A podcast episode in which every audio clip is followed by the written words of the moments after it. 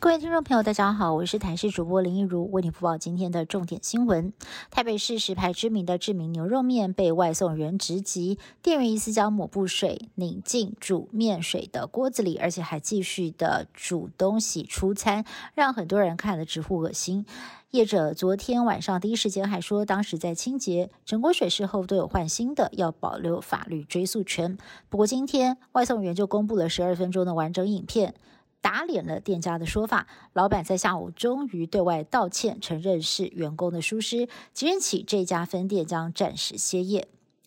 民进党前党工爆料自己的性骚扰经历之后，也掀起了台湾政坛的 Me Too 风暴，有越来越多的受害者勇敢站出来指控自己受到不当的对待，而这把火现在也烧进了体育的裁判圈。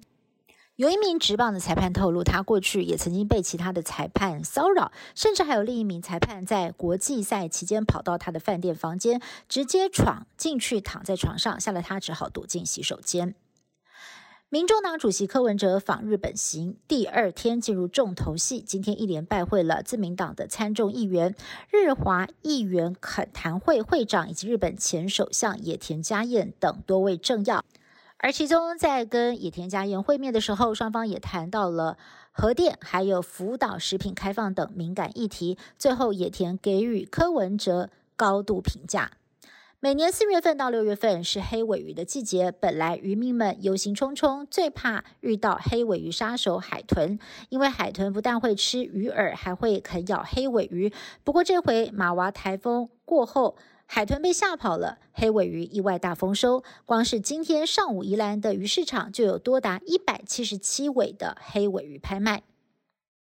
台中今年一到四月份，一共发生了七百八十八件的火警，酿成了十七个人死亡。短短四个月，火警案件就超过了过去一整年的一半。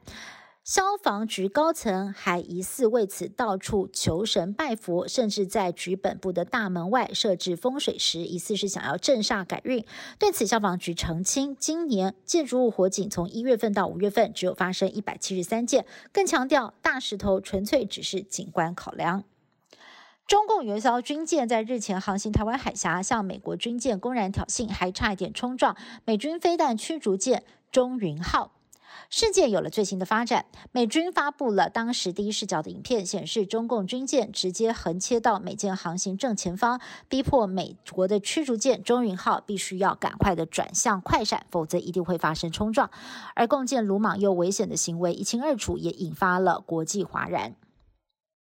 美国华府上空在四号突然发生了意外，有架小飞机未经批准擅闯首都禁飞区，军方立刻出动了 F 十六战机加以驱离。而当时战机紧急升空，飙到了超音速，还产生了音爆，把华府的民众吓了一大跳。而小飞机离开华府上空之后，紧接着坠毁山区，整个事情疑点重重。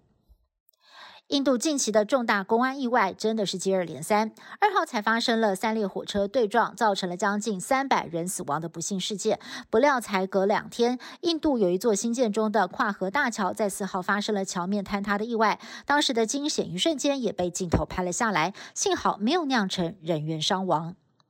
以上新闻是由台新闻部制作，感谢您的收听。更多新闻内容，请您持续锁定台视各节新闻以及台视新闻 YouTube 频道。